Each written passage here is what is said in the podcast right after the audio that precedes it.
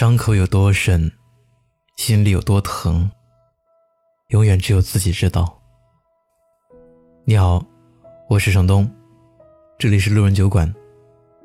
本期故事来源：尹为楚。大学时候有一个教授，七十几岁的老人，风趣幽默，机智儒雅。临近毕业最后一堂课，他给我们讲了这样一个故事。刚参加工作的时候，他曾被一个学生诬告为反派，不但失去了工作，最后还被打断了一条腿。而刚结婚的妻子也因为不堪忍受牵连，最后改嫁他人。后来经过平反，他拖着一条瘸腿再次登上讲台，往后终身未娶。将余生全部奉献给了教育事业，而当年那些学生也一个个参加工作、结婚生子。他原谅了所有人，除了当年诬告他的那个学生。最后，当学生找上门来寻求原谅的时候，老人家对他说：“我们以后最好还是不要再见面了。我不恨你。”但也做不到原谅你。老教授的最后一段话，至今记忆犹新。无论怎样，永远不要去伤害别人。但如果别人伤害了你，你也没有必要强迫自己假装大度。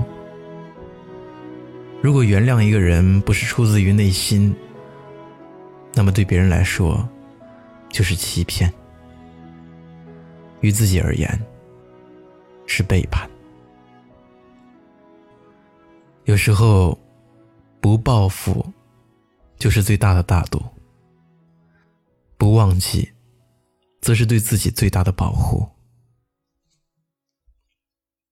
大姨家的女婿，父亲死得早，母亲独自将一双儿女抚养成人。表姐嫁过去的前几年，受了很多苦。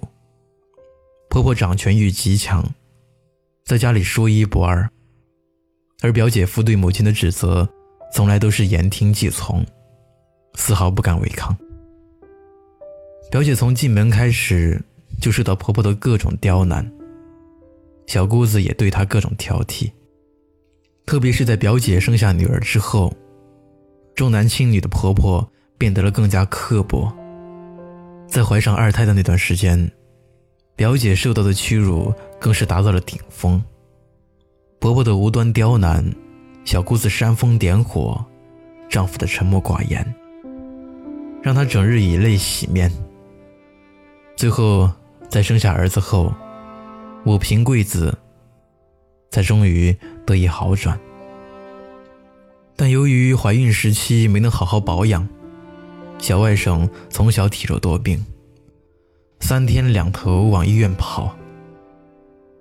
后来，小姑子也出嫁了，而表姐他们两口子则外出打拼，现在生意越来越好。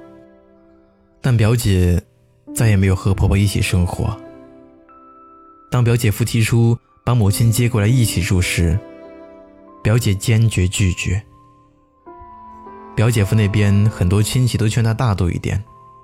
过去了这么多年，再怎样，她也是婆婆。而现在日子也过得很好。表姐说，她也明白婆婆的不容易。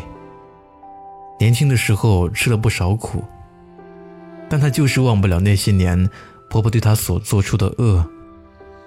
直到现在，表姐都一直没有和婆婆一起住，除了逢年过节，平时基本不串门。但她也从不限制自己的丈夫带着孩子去看婆婆。该给的东西，她更是只多不少。她说：“我不恨他，但也无法原谅他。”郭德纲有次接受采访，主持人和他谈当年遭遇背叛的事情。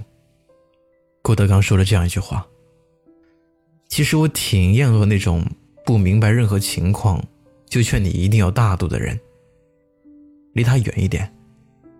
雷劈他的时候，会连累到你。最后主持人问他，是不是永远都不会释怀了？他说：“这个东西跟人一辈子的，如果连这个事情都记不住的话，那这辈子活得太远了。记住还非得去报复，那可能是我小心眼儿。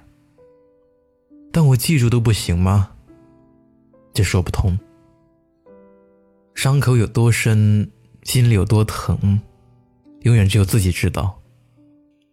而且。”不轻易原谅一个人，不轻易释怀一件事，也是对自己的一种警示，一种保护。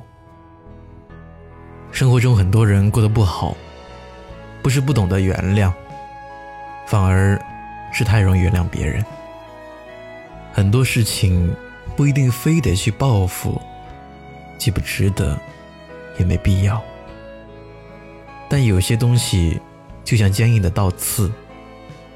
插在肉里，长在心上。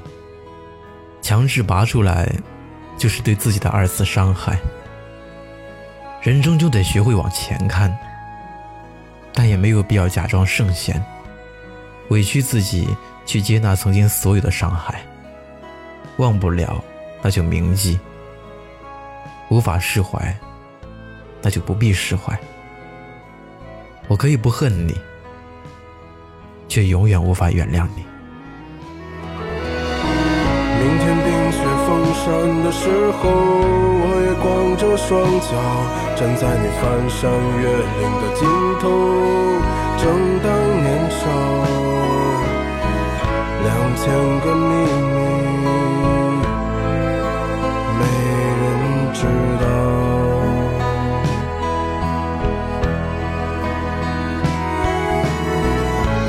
在春天到来的时候，轻轻歌唱，唱一首关于冬天的歌谣，漫漫长长，鸽子啊，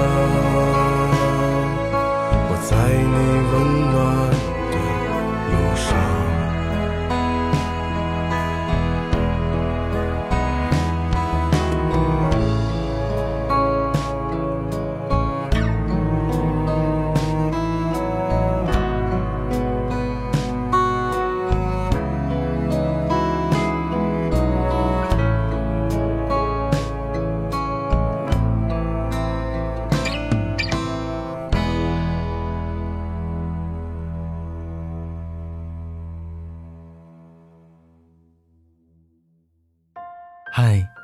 你好，我是程东。今天你过得还好吗？